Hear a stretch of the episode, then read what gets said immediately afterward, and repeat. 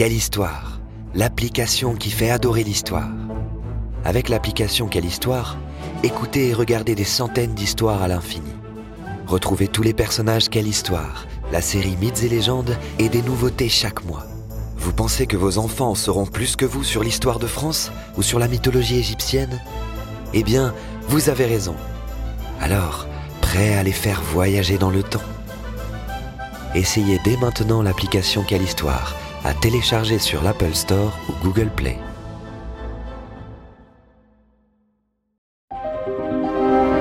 Quelle histoire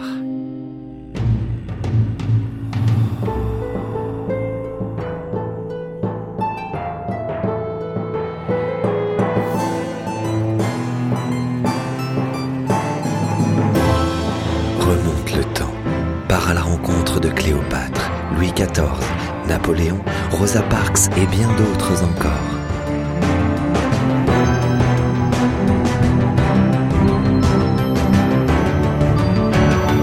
Avec quelle histoire L'histoire devient un jeu d'enfant. Depuis que l'on a ouvert de grandes routes commerciales à travers les océans, anglais, espagnols et français se croisent sur des bateaux aux cales pleines d'or, de tabac, de sucre ou encore d'esclaves. Forcément, ces richesses attirent les pirates. Parmi eux, un certain Edward Teach sème la terreur dans les mers des Caraïbes. Qui est ce forban que l'on surnomme Barbe Noire? Ses faits d'armes sont entrés dans la légende. Pourtant, on sait peu de choses de son enfance. Il serait né en 1680 à Bristol, en Angleterre. La guerre de succession d'Espagne éclate et tous les pays d'Europe se disputent. Le jeune Edward Teach a une vingtaine d'années. Il entre au service de Sa Majesté Anne, la reine d'Angleterre, en tant que corsaire. On confond souvent corsaire et pirate. C'est vrai qu'ils font un peu la même chose. Attaquer des bateaux de commerce et s'emparer de la cargaison. Mais en temps de guerre, les corsaires sont autorisés à le faire.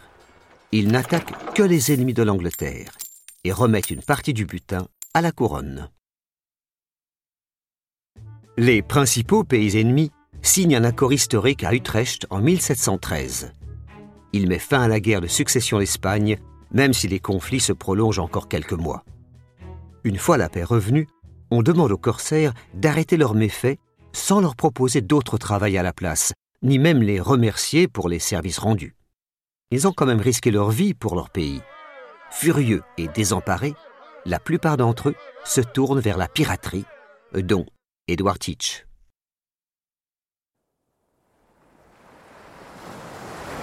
Il part aux Bahamas et rejoint Nassau, la ville des pirates.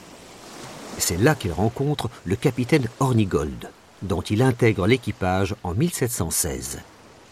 Il prend rapidement le commandement d'un sloop, un petit bateau. Quelques mois plus tard, les deux pirates abordent un navire français, la Concorde. Teach s'en empare et le renomme Queen Anne's Revenge, la revanche de la reine Anne.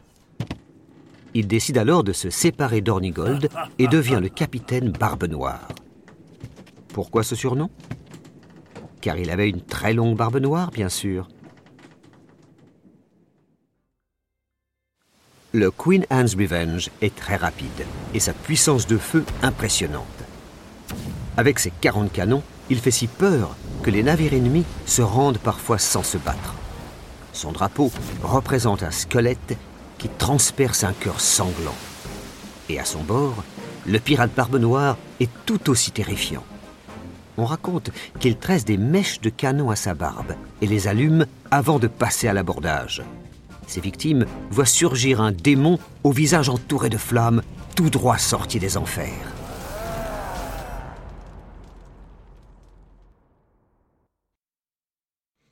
Au sommet de sa gloire, le capitaine Barbe Noire possède quatre navires et 300 hommes à son service. Il est respecté autant que craint. Mais toute cette mise en scène est surtout dissuasive, car Teach a un bon fond. Souvent, il laisse repartir ses victimes saines et sauves, et il ne prend jamais plus que ce dont il a besoin. C'est ainsi qu'en mai 1718, il bloque l'entrée du port de Charleston, en Caroline du Sud, et prend des otages Tout cela pour demander en guise de rançon des médicaments. Peu après l'épisode du blocus de Charleston, le Queen Anne's Revenge s'échoue sur un banc de sable. Est-ce un accident? Barbe Noire abandonne sa flotte et s'éloigne avec une poignée d'hommes sur un petit sloop. Certains pensent qu'il a volontairement sacrifié son bateau pour se débarrasser de son nombreux équipage et garder tout le trésor pour lui. À la fin des années 1990, l'épave du célèbre vaisseau pirate a été localisée par les archéologues au large de la Caroline du Nord. En 1718, l'étau de la justice se resserre autour des pirates. Barbe Noire négocie son pardon auprès du gouverneur de la Caroline du Nord, Charles Eden, et n'hésite pas à lui donner une partie de son butin pour éviter la peine de mort. Il s'installe sur le continent, à Bath, où il épouse la fille d'un planteur. Elle serait sa quatorzième femme. Mais la vie sur la terre ferme ne lui convient pas. À peine quelques semaines plus tard, Teach reprend la mer et la piraterie. Barbe Noire est de retour. La nouvelle ne tarde pas à se répandre, si bien qu'il est immédiatement recherché et sa tête mise à prix. Le lieutenant Maynard est envoyé à sa poursuite à bord d'un bâtiment de guerre, le Pearl. Il le retrouve dans la baie d'Ocracoke et le 22 novembre 1718, l'abordage est lancé. Un combat terrible se joue entre les deux camps.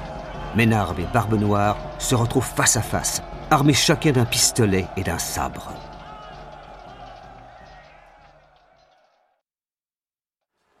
Ménard tire sur le pirate, mais Barbe Noire parvient à le désarmer au sabre et prend rapidement le dessus. Il s'apprête à porter le coup fatal quand un matelot du Pearl l'attaque par derrière avec un couteau. Il en faut plus pour tuer Barbe Noire. Il se relève et continue de se battre. Quand le forban s'écroule enfin mort, on compte sur son corps plus de 25 blessures. Depuis, le fantôme du pirate Barbe Noire les mers.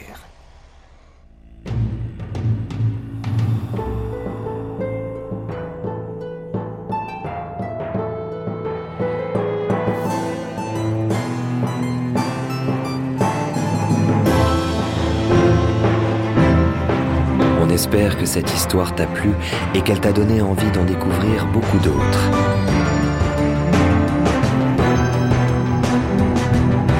C'était Quelle histoire?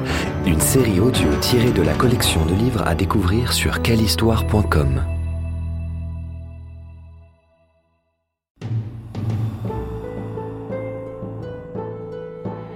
Ce podcast a été produit par Unique Héritage Média. Retrouve toutes les informations sur maisondupodcast.fr.